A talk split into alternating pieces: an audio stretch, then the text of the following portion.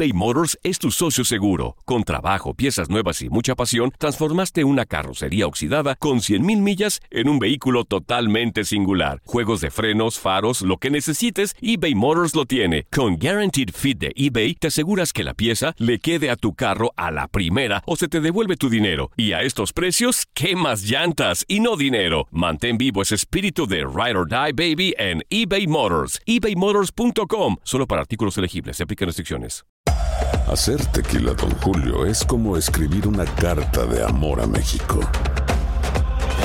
Beber tequila, Don Julio, es como declarar ese amor al mundo entero. Don Julio es el tequila de lujo original, hecho con la misma pasión que recorre las raíces de nuestro país.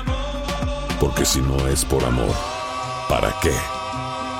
Consume responsablemente. Don Julio Tequila, 40% alcohol por volumen, 2020. Importado por Diageo Americas, New York, New York. Boost Mobile tiene una gran oferta para que aproveches tu reembolso de impuestos al máximo y te mantengas conectado. Al cambiarte a Boost, recibe un 50% de descuento en tu primer mes de datos ilimitados. O, con un plan ilimitado de 40 dólares, llévate un Samsung Galaxy A15 5G por $39.99. Obtén los mejores teléfonos en las redes 5G más grandes del país. Con Boost Mobile, cambiarse es fácil. Solo visita boostmobile.com. Boost Mobile, sin miedo al éxito. Para clientes nuevos y solamente en línea, requiere AroPay. 50% de descuento en el primer mes requiere un plan de 25 dólares al mes. Aplican otras restricciones. Visita boostmobile.com para detalles. Si no sabes que el Spicy McCrispy tiene Spicy Pepper Sauce en el pan de arriba y en el pan de abajo, ¿qué sabes tú de la vida? Para, pa, pa, pa. La pasión de los deportes y las notas más relevantes del día, aquí, en lo mejor de tu DN Radio Podcast.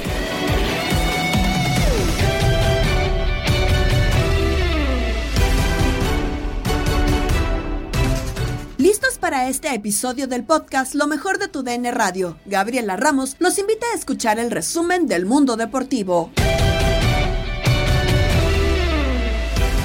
A pesar de ser portero de experiencia, Guillermo Ochoa sigue alzando la mano para continuar con la selección nacional hasta el Mundial del 2026. ¿Le alcanzará? Escucha línea de cuatro con Diego Peña, Carlos de los Cobos, Juan Carlos Cruz y Gabriel Sainz. Desde tu punto de vista, Carlos, el haber salido de esa zona de confort de la que dice Gabo para Guillermo Ochoa, ¿cuánto le ha ayudado para llegar a tener posibilidades de estar en una sexta Copa del Mundo? Primero, si nos enfocamos en, en, eh, en, el, en el tema de Ochoa, pues eh, siempre tendremos que, que hablar de que eh, Tememo ha sido un jugador muy profesional, que ha, sin tocar el, el, tema sentimental, ¿no? Pero ha sido un tipo muy profesional, que ha elegido bien en su carrera y que eso le ha permitido eh, a su edad, porque es un veterano, a su edad estar vigente, ¿no?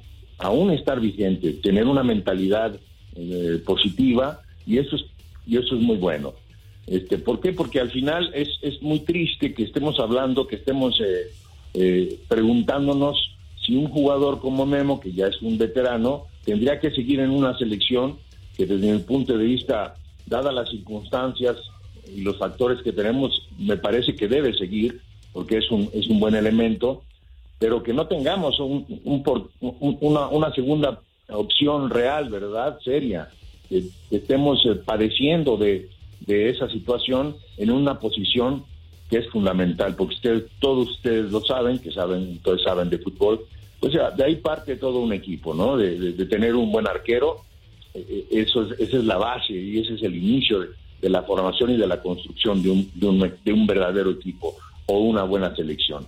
Entonces, el tema de, de Ochoa, pues es claro, ¿no? Yo, yo, creo que no hay otro ahorita, desde mi punto de vista, que, que, que, lo pueda reemplazar, que lo pueda superar, más allá de que no sea un, un, un, un portero sobresaliente, por así decirlo, porque también ya es veterano.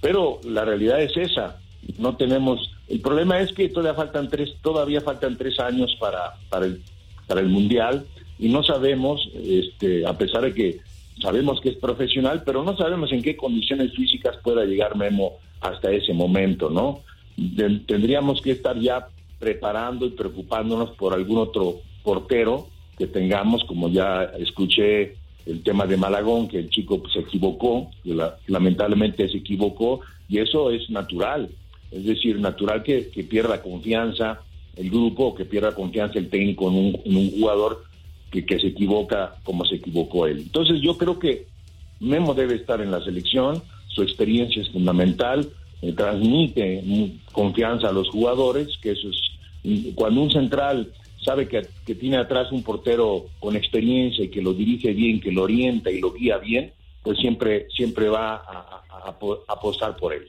Aquí estábamos debatiendo de ese, de ese tema y sí, hablábamos en específicamente, yo comenté ese tema de, de Malagón, de ese error eh, que tuvo con selección mexicana y evidentemente sé que cualquier joven en cualquier posición evidentemente va a llevar un proceso un- un- y se va a terminar por, por equivocar. Ahora te lo voy a trasladar a ti en, en pregunta, tú como director técnico, con la presión que genera la selección mexicana eh, en, los medios de comunicación, en el país, eh, que además son dos, porque también en Estados Unidos tenemos a, mucha gente, eh, con todo lo que se, se habla, tú como técnico, eh, ¿apostarías por darle oportunidad a Malagón pese a que se equivoque? ¿O tú y como técnico irías por la experiencia de Ochoa, que además no tenemos hoy líderes en, en el equipo? Mira, yo, yo mi primer, mi primera opción sería Ochoa, me explico definitivamente, pero sin dejar, porque Malagón, digo, seríamos injustos en, en- decir que es un chico, que es, que es un, que es un chico que no tiene, no tiene condiciones. No, no, de acuerdo. tiene muchas condiciones, pero yo pienso que puede aprender de, de Memo si está cerca de Memo, me explico, y de aquí al mundial, y de aquí al mundial, que son tres años y es mucho tiempo, poder aprender y poder madurar y consolidarse. Entonces yo siento que, que por, por ahora ah, debería estar Memo en la portería, pero siempre pegado un- un- como una segunda opción Malagón, porque realmente Malagón tiene muchas cualidades. Pero eh, cuando te equivocas es que ah, la vida es así, ¿no? Te equivocas, tienes una oportunidad y te, te equivocas, eh, eh, no, no quiere decir que se te El, tema es que el técnico no tiene tantas oportunidades, ¿no? Claro, te tendrás que formar nuevamente en la fila, ¿verdad? Y, y esperar a ver que se te vuelva a presentar. Y mientras tanto, bueno, pues eh, la experiencia de Ochoa puede servirle a Malagón para madurar. A ver, Bueno, perdón. Adela- no, adelante, tú no, Ah. Yo la duda que tengo, Gabo, es. Ok, cuando llegó Rafa a su quinto mundial, eh, ya parecía que estaba cubierta esa zona, ¿no? Incluso Rafa no fue titular en su quinta Copa del Mundo. Cuando en su momento Andrés Guardado para Qatar 2022 llegó a su quinta Copa del Mundo, ya había alguien que ocupaba un lugar en esa zona del terreno de juego. Hoy parece que no lo hay. O sea, Memo es el mejor portero en la historia del fútbol mexicano. ¿O realmente la producción está tan carente que no puedes alcanzar a volver a tener un, un Memo Ochoa? Porque dice eh, Carlos, ¿no? O sea, no es el portero espectacular, o sea, y tiene sus falencias, Memo. Sí, a ver, eh, para muchos lo es. Memo Ochoa el mejor arquero de la historia. Para mí no. Eh, pero independientemente de eso, le da para seguir siendo el arquero titular de la selección. Pero antes, recordaremos las elecciones y, y tenías a Campos, pero atrás ya estaba Osvaldo y ya venía el conejo. Y después este venía otro y venía Corona. Era donde y- menos y- sufríamos, creo. Exactamente, decíamos, no, hay muchos arqueros y la gran eh, beta que salen siempre y desde pues que estaba la Tota y demás y Hoy en día, y ahorita que mencionó eh, Carlos de los Cobos, que te saludo con gusto, eh, a ver, el tema, el tema de, de Malagón, ¿y quién más? O sea, los Hugo González se nos han ido por, por, por ahí, por eh, eh, eh, diluyendo. Eh, Toño, Toño Rodríguez, perdón, pero pues si pensamos que va a ser arquero titular de selección, pues estamos mal. Eh, no sé, digo, la verdad es que, Acuérdense que Jurado- no hay.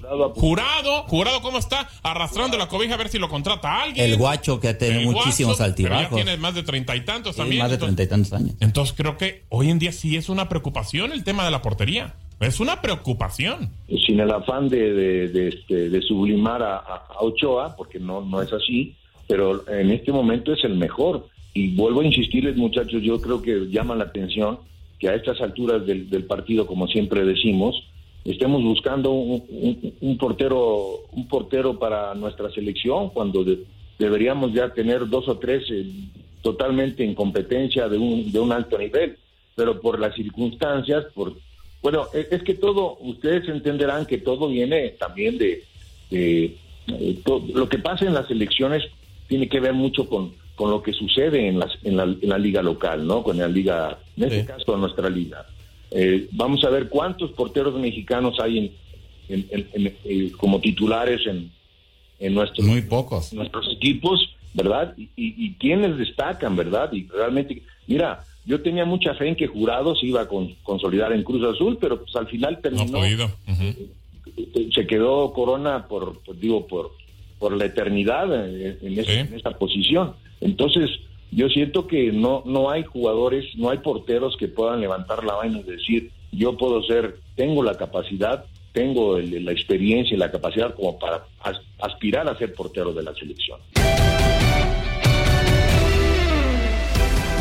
A pesar de haber ganado su primer partido con el Tri, Jaime Lozano no es la opción para seguir y así lo compartió Enrique Bermúdez en Inutilandia con Darín Catalavera, Zuli Ledesma y Jorge Rubio. Hola, hola, inútiles, queridos adorados. Ya es martes, mamá, martes, martes en Inutilandia. Y aquí hay que hablar sobre los ecos que ha dejado el partido de la selección mexicana en su debut dentro de la Copa Oro. La victoria para Jaime Lozano, sí, muy bien. Que aunque tuvo un buen resultado Jaime Lozano con la selección, no es la opción número uno para quedarse al frente del. ¿Cómo estás, ¿Qué tal, Jorge Bueno, pues a mí me, da una buena impresión la primera actuación que tuvo el actor Jaime Lozano Ojo, no es momento de tocar campanas al aire porque el rival fue muy flojo. El equipo de Honduras, la verdad es que no, no exigió, pero el equipo se vio fresco, colocó el actor a los jugadores en su posición. Me gustó mucho Ed Sullivan jugando de central.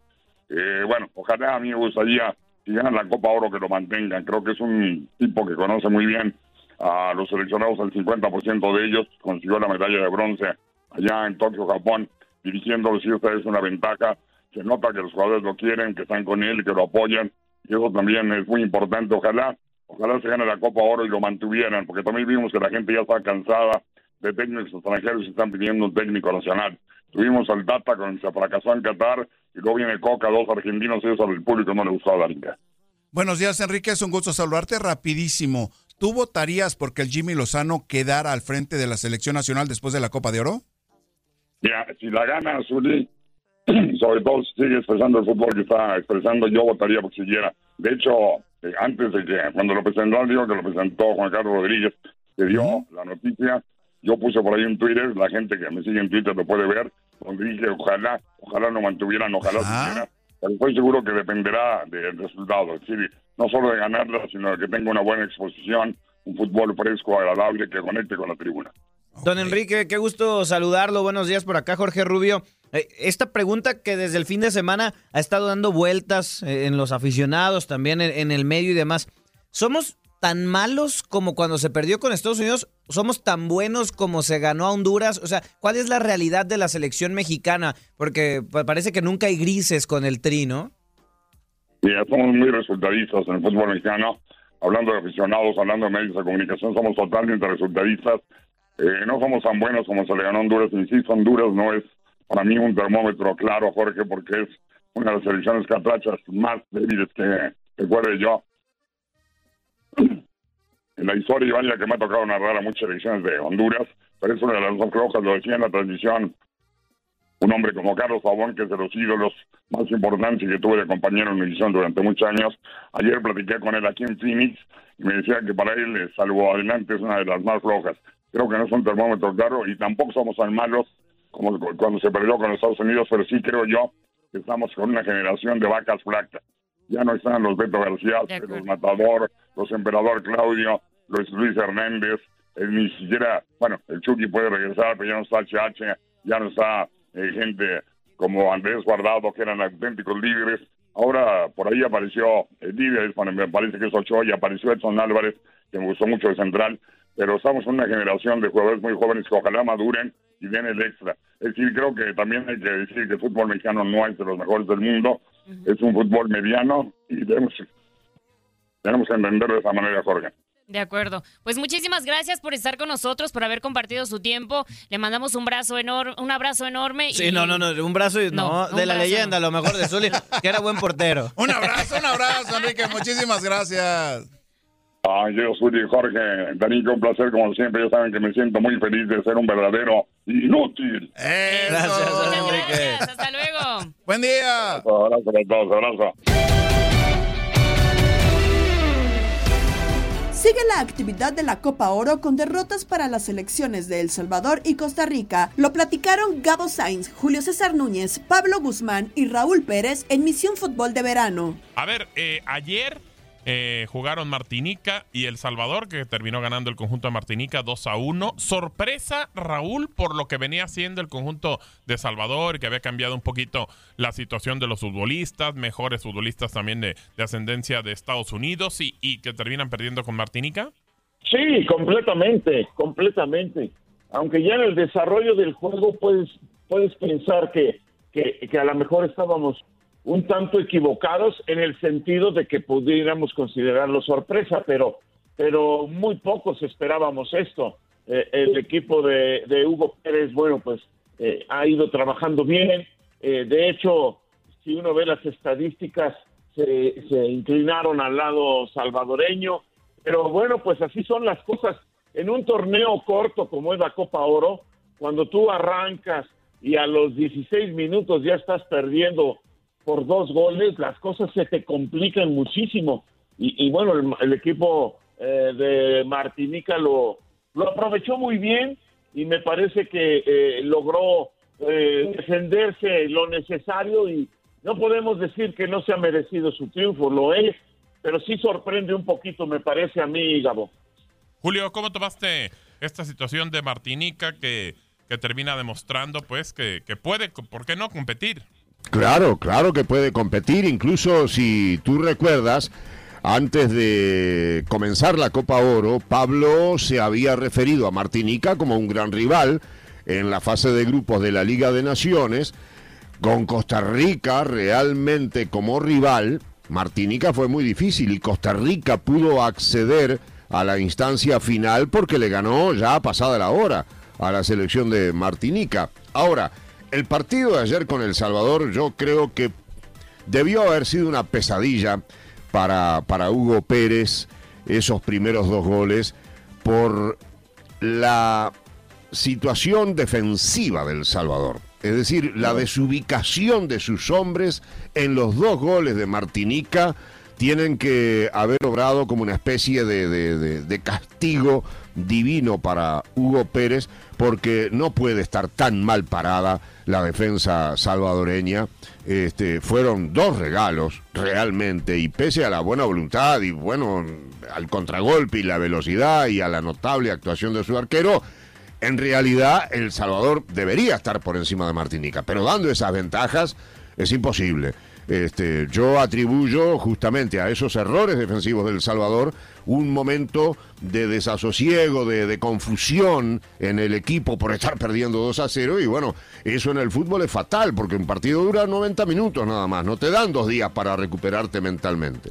Bueno, pues claro, completamente. Vamos a escuchar ahora que mencionaba Raúl Pérez a, a, a Hugo Pérez, el técnico del Salvador, eh, después de la tarjeta roja, roja, perdón, dice que no se pudieron levantar y que es un problema de ellos precisamente lo que está sucediendo. Yo creo que, pues bueno, entendiendo lo que está haciendo Hugo Pérez, sí es un fuerte golpe que pierdas con Martinica. Lo escuchamos. Sí, no pudimos. Eh. creo que después de la tarjeta roja intentamos, pero no, no pudimos eh, concretar con el gol y después fallas un penal que tal vez te hubiera dado un poco más de ánimo para eh, ver si buscabas el segundo gol y no, no lo pudimos hacer. Entonces, al final creo que es, es un problema de nosotros, sin quitarle ningún mérito a Martinica. Eh, hay veces que cuando analizas bien el partido, no lo he visto yo completamente, solo me acuerdo de dos jugadas que nosotros regalamos la pelota y vienen los contragolpes y ellos aprovecharon. Lo que pasa es que los partidos a veces se condicionan cuando no eh, aprovechan la oportunidad. En los primeros 10 minutos tenemos dos o tres oportunidades de anotar. Y si eso hubiera sucedido, el partido hubiera sido más fácil. Y después de eso, como te digo, no he visto tengo que ver todo el partido, pero sé que yo siempre digo una cosa, si el otro equipo es mejor que tú y crea más oportunidades porque son mejores en ese sentido de quebrarte una defensa, de, atacar y todo eso, entonces es un mérito de ellos. Pero nosotros regalar la pelota en dos ocasiones, y esos son los dos goles, entonces eso es lo que cuesta entender. A veces falta concentración, tal vez podría decir, no sé, eh, son cosas que no deberían de pasar, pero nos pasa y, y, hoy estamos en este problema porque ya el viernes tenemos que ganar sí o sí. ganar sí o sí. Y saludamos también ya con nosotros a Pablo Guzmán. Yo pensé que no iba a estar el señor Pablo Guzmán. Lo de ayer fue un golpe eh, fuerte y vuelven a perder con, con el conjunto panameño. Pablo, ¿cómo estás? Qué gusto saludarte. Hola, ¿cómo estás, Julio César? Gabo, qué gusto volverte a ver, Gabo. Un abrazo fuerte. Gracias, Eh, amigo, gracias. Igual a Julio César. Yo, yo creo que lo veníamos hablando desde que inició el programa, ¿verdad? Eh, y lo venía adelantando. Y no, no quiero decir lo dije o lo he advertido, pero de, hay, que, hay, que, hay que ser realistas. Tenemos una selección que desde hace rato no funciona. eh, una, un divorcio entre la selección nacional, el técnico de la selección nacional, los aficionados. Es la primera vez en la historia que Costa Rica pierde en un debut de Copa Oro. Ayer hicimos historia de nuevo. Ah, la bueno. primera vez que en, en un debut de Copa Oro perdemos. Y además hacemos historia porque es la primera vez que jugando fuera de Costa Rica, en un campo neutral y en un estadio en Estados Unidos donde los ticos generalmente llegan a, a disfrutar y a, y a- y a vivir los partidos de fútbol, eh, ayer por primera vez el canto del fuera Suárez era más fuerte que cualquier otra eh, situación. Eh, ya yo creo que es insostenible y no hay forma de que ninguno pueda defender la situación que está viviendo la selección de Costa Rica y ahora lo único que queda es, más, me imagino que más adelante lo trataremos, es cuando se dará la salida oficialmente del técnico de la selección nacional, que ni una victoria contra El Salvador creo que ya le, le aseguraría el puesto eh, porque no pasará más allá de esta Copa Oro. Estás escuchando el podcast de lo mejor de tu DN Radio, con toda la información del mundo de los deportes. No te vayas, ya regresamos. Tu DN Radio, también en podcast. Vivimos tu pasión.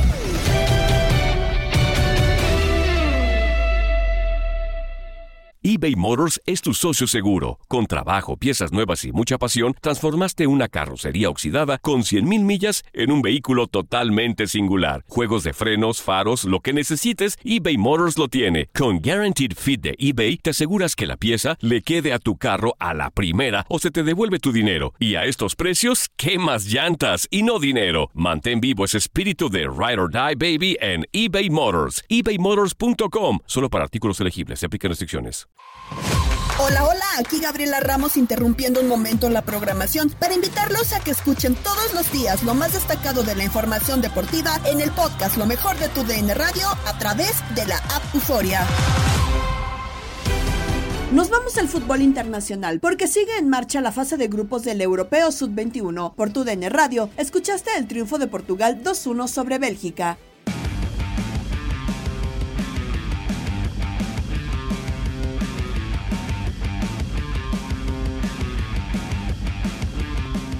De manera dramática, al 88, Portugal avanza a la siguiente ronda con un penal grotesco de Seno de Fast. 2 a 1, chiquis, avanza Portugal. Y al final reclamos fuertes de la nación belga, que yo no entiendo por qué lo hacen, pero ya se coció este arroz. Reclamos airados al término del partido de la selección de Bélgica. Para mí sí hay penal. Para mí es un penal eh, claro porque va a chocarlo con el brazo eh, en la cara. Y a final de cuentas gana, gana Portugal. Una selección de Portugal que arrancó los primeros 15 minutos del primer tiempo siendo amo y señor de la pelota. Posteriormente el conjunto de Bélgica eh, igualó igualó el eh, partido, tuvo sus acciones también para ponerse adelante en el marcador, cosa que no sucedió y así nos fuimos al, descanso. Posteriormente en el segundo tiempo arrancó de nueva cuenta mejor la selección de Portugal, encontró un, un golazo el cual lo ponía al frente en el marcador y con eso estaba accediendo a la siguiente fase. Pero rápidamente vino el empate de la selección de, de Bélgica, después de un centro por la derecha y un eh, buen eh, remate ahí dentro del área. Este Openda, que es un jugador, me parece que, que llama la atención, que lastimosamente para, para él no podrá seguir en la, en la competencia porque su selección ha quedado eliminada, ya que llegó lo que comentábamos al inicio de este, de este bloque, el penal eh, tan inocente que se fue- vio convertido en eh, gol por la parte de la selección de Portugal sobre el cierre del partido ya prácticamente en el final sobre el minuto 90, lo cual hace que acceda a la selección de Portugal, que la tenía complicada para avanzar y termina accediendo a la siguiente fase. Marcador 2 a 2 de España y Ucrania. Falló la selección española al arranque del eh, juego en el primer tiempo en dos ocasiones con Sergio Camello. Sin embargo, logró el empate a dos goles sobre el último instante Javier Zuli Ledesma para quedarse con el primer lugar del grupo al igualar con la selección de Ucrania. Sí, un partido muy parejo. El equipo de España con ese volumen de juego que tiene, ahora se vio superado en esta, en este rubro, podemos decirlo porque el equipo ucraniano, después de que se fue eh, pues abajo en el marcador, que es el que hace la primera anotación al minuto 42, después vendría un autogol de Sheisco al minuto 48, es cuando eh, se marcaba esa paridad. Fueron 6, 7 minutos en donde pues eh, la diferencia era favorable para el equipo de Ucrania. Después España consigue con este autogol en una jugada por el costado de la derecha, ya lo mencionábamos perfectamente. Después se apretó demasiado el partido en zona de media cancha. No alcanzaba España con ese volumen de juego eh, desequilibrar para tener oportunidades de gol o tener mayor profundidad hacia el frente. Viene Sudacó para conseguir el 2 por 1 al minuto 80 mediante la vía del penalti. Y ya hacia el final, justamente, Abel Ruiz al minuto 90 viene a darle la vuelta totalmente en una jugada individual para España, el empate a dos, que lo coloca en la primera posición de este grupo B, esperando a ver qué es lo que sigue para la Furia Roja. Y sobre todo también para la selección de Ucrania, porque Italia o Francia prácticamente serán los rivales de estos dos equipos. En tu DN Radio 2 a 2, España empató con Ucrania, pero es líder la roja del grupo B y espera rival en el Europeo Sub-21. En otros resultados, Países Bajos empató a uno con Georgia, mientras que Croacia y Rumania igualaron sin goles. Ya avanzada la temporada de grandes ligas, seguimos analizando a los equipos y toca turno a Mets como lo hicieron Luis Quiñones y el Beto Ferreiro en Desde el Diamante. Los Mets tiene que ser la gran, la gran desilusión de esta campaña 2023. ¿eh? cuando uno lo, pone todo sobre la mesa con todo el dinero que se gastó ese dueño, Steven Cohen, que yo te acuerdas que te decía, este hombre saca el dinero de abajo de las losas. Sí. Qué manera de abrir la billetera. Pero, mira, te puede llevar más cerca. Cuando usted invierte dinero y contrata buenas figuras, te puede llevar más cerca del título. Pero finalmente, y eso lo hemos visto históricamente, esto no te garantiza título. Usted tiene que salir al terreno y ejecutar, usted tiene que salir al terreno y rendir, usted tiene que salir al terreno y jugar como equipo, no como individualidades. ¿Cuántas veces hemos visto grandes conjuntos, pero son individualidades? Los Yankees en la última década no han podido ganar una serie mundial, desde el 2009 no ganan, con una toletería que le mete miedo al susto, pero no han jugado en equipo, todo el mundo ahí juega para lo individual. Lo, sí, los del equipo de la Gran Manzana últimamente no le ha ido nada bien. Estamos hablando cuando te digo últimamente es de años, años no le ha ido nada bien. Sí, es que ayer eh, el equipo de los Mets de, de, Nueva York, lo veíamos, terminan cayendo dos carreras por una ante los cerveceros de Milwaukee. Joy Weimer disparó un cuadrangular que produjo par de carreras por el jardín central para darle la ventaja a su equipo.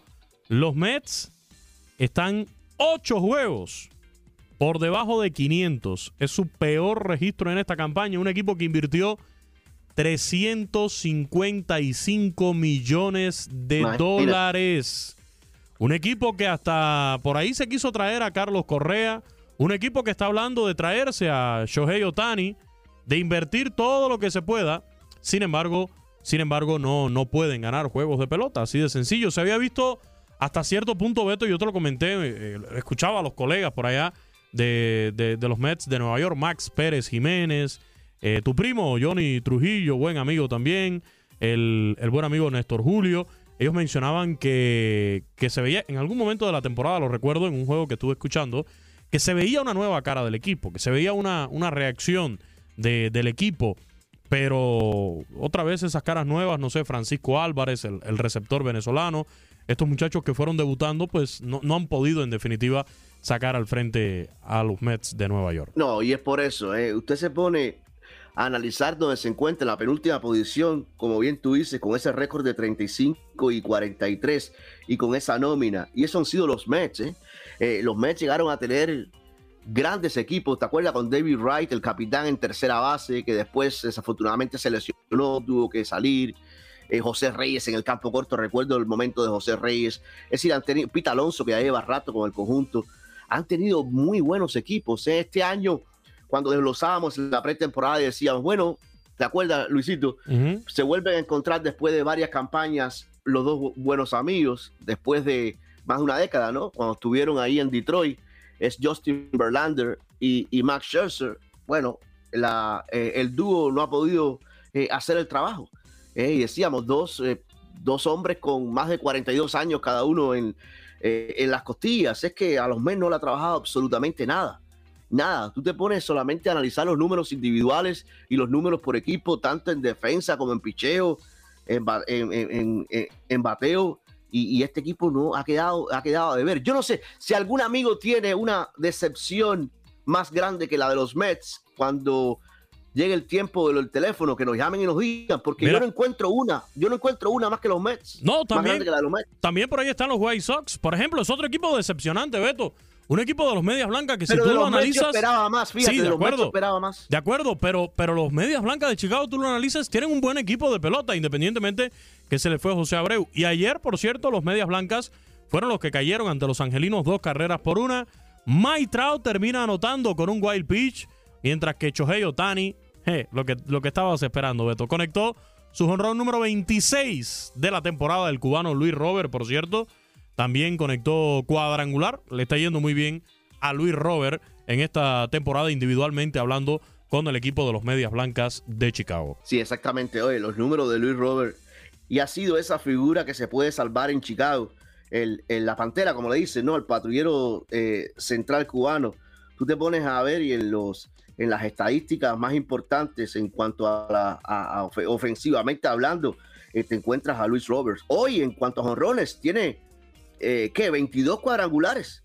En la Liga Americana, solamente por, eh, por delante de él, en la Liga Americana, en toda la Liga Americana, es Shohei Otani con 26. No, y es- Olson- Matt Olson es de la Liga Nacional y también Pete Alonso, pero 22 y asimismo en cuanto a las carreras impulsadas, eh, en cuanto a los OPS, te digo, importantes departamentos, ahí está eh, Luis Roberts. Efectivamente, y analizamos a Luis Robert con esos 22 cuadrangulares. Es cuarto en todo el béisbol de las grandes ligas. Eh, el líder, ya lo decíamos, Shohei Otani con 26. Matt Olson de los Bravos tiene 25. Pete Alonso de los Mets tiene 24 cuadrangulares. Y luego aparece Luis Robert con 22. Así que ayer con este cuadrangular, Otani llegando a 26. También a, a 62 carreras impulsadas. Es líder en todas las mayores. El Bombi, José Adolis García, tiene 61. Y los otros que ya llegaron a 60 remolcadas son Rafael Devers y Matt Olson. En cuanto al slugging, el líder también es el japonés Shohei Otani con 630 y en OPS igualmente es líder con 1009. Nos vamos, como ya es una tradición en este podcast, con los datos y más que nos tienen en locura Octavio Rivero, Andrea Martínez y Jorge Rubio. Hoy celebramos al niño del pastel. ¡Feliz cumpleaños te deseamos porque en locura estamos! ¡Ese no! Ahí está, ese es. Ay, perdón. Y vámonos con el niño del pastel de este martesito, martesito 27 de junio, porque en 1977 nace en Madrid, España, Raúl González Blanco, delantero del Real Madrid, uno de los más importantes en la historia del club. Ganó seis ligas, tres Champions y dos Copas Intercontinentales. Jugó en los Mundiales del 98 y 2002 con España. El Ángel de Madrid está cumpliendo 46 años. Mira 1991 nace en Bahía Blanca, Argentina, Germán Petzela, mediocampista surgido de River Plate, con quien ganó una liga, una Copa Sudamericana y una Copa Libertadores. Actualmente juega en el Betis de Sevilla, campeón del mundo con Argentina, justamente el año pasado. En 1997 nace en Las Tunas, Cuba, el beisbolista Jordan Álvarez, estrella de los Astros de Houston, con quienes ganó la Serie Mundial del 2022. Está cumpliendo 26 años, novato del año en el 2019. ya decía yo, ya decía ¿Qué? yo que, que- que- que teníamos una conexión especial.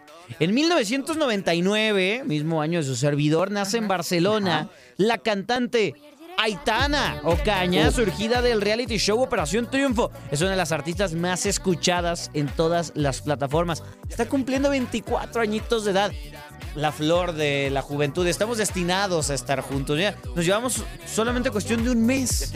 Qué maravilla. Nada más, el problema es el novio, ¿no? Sebastián Yartra, Rubio. Yo no sé si, la- no, no sé si le armas por ahí. Sebastián, ¿quién? Pintamos toda la casa y sin dejar caer una sola gota de pintura que no sea. ¿Qué es eso? El dato random.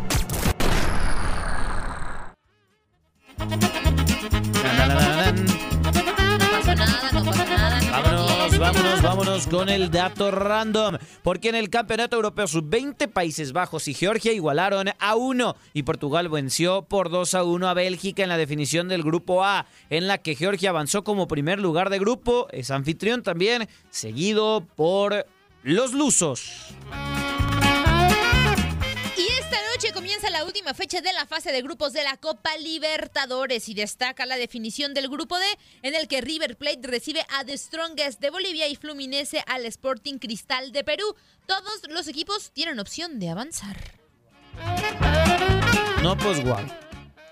En la Copa Sudamericana destaca la visita de Tigres, Sao Paulo y San Lorenzo. Recibe Oh, en. Buenos Aires a estudiantes de Mérida con la urgencia de ganar y esperar que Palestino pierda ante Fortaleza en Santiago de Chile. Y en las grandes ligas, Shohei Otani, o como le gusta decir a Quiñones, Shohei Otani, salta esta tarde a la lomita con los Angels enfrentándose a los Chicago White Sox. Por otro lado, Clayton Kershaw, o como le gusta decirle a Luis Quiñones, Clayton Kershaw, estará abriendo el juego entre los Dodgers y los Colorado Rockets. Ah, Baby Shark. Tal día como hoy.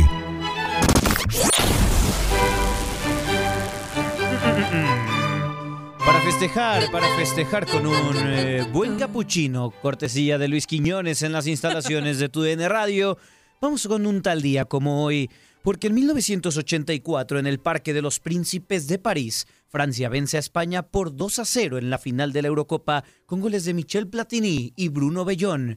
Era, bueno, aquí sí puede ser Belón. Era el primer título en la historia del fútbol de Francia. Es que es Bellón, el Paul Bellón. Ajá, el de, sí, el de León. León. Pero este creo que sí es Belón. Belón. Aparte, ¿en, en- Belón. en francés hay acentos? Sí, claro. Ah, pero así normales. Sí. Ah, entonces sí está bien. Muy bien, señor. Ay, señor. Pregunté, pregunté.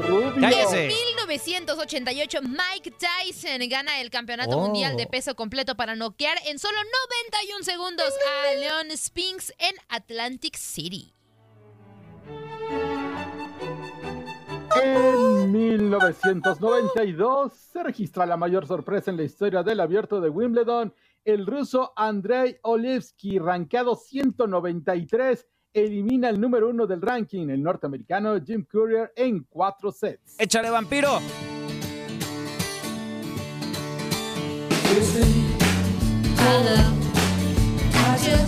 En 1970 el grupo británico Smile cambia oficialmente de nombre y adopta el que los llevaría a la historia de la música. Queen, integrado por Brian May, Roger Taylor, John Deacon y Freddie Mercury, vendieron casi 200 millones de copias. Recuerda que lo mejor de tu DN Radio lo escuchas en la app Euforia. No te pierdas todo lo que tenemos para ti en Euforia. Suscríbete y escucha más de tu DN Radio en Euforia y otras aplicaciones.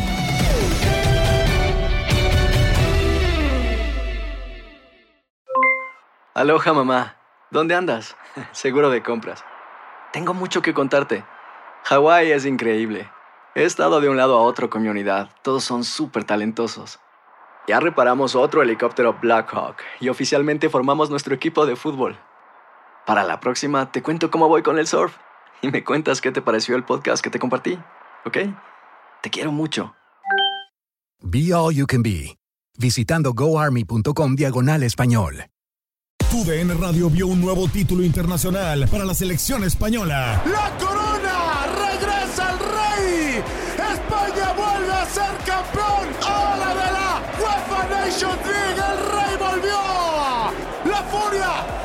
League! ¡El rey volvió! ¡La furia vuelve a consolidarse en equipo joven. Quédate en 2024, porque así como el campeonato de la UEFA Nations League, seguirás presenciando la cobertura más completa del fútbol del viejo continente. ¿Te preocupas por tu familia? Entonces, ¿por qué darles solo huevos ordinarios cuando pueden disfrutar de lo mejor? Eggland's Best, los únicos huevos con ese delicioso sabor fresco de granja, además de la mejor nutrición, como 6 veces más vitamina D, 10 veces más vitamina E y 25% menos de grasa saturada que los huevos regulares, además de muchos otros nutrientes importantes. Así que, dales los mejores huevos. Eggland's Best, mejor sabor, mejor nutrición, mejores huevos. ¿Quieres regalar más que flores este Día de las Madres? The Home Depot te da una idea. Pasa más tiempo con mamá plantando flores coloridas, con macetas y tierra de primera calidad para realzar su jardín. Así sentirá que es su día todos los días. Llévate tierra para macetas Bigoro por solo $8.97 y crece plantas fuertes y saludables dentro y fuera de casa.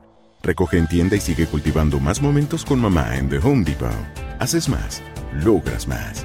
Más detalles en homedepot.com diagonal delivery.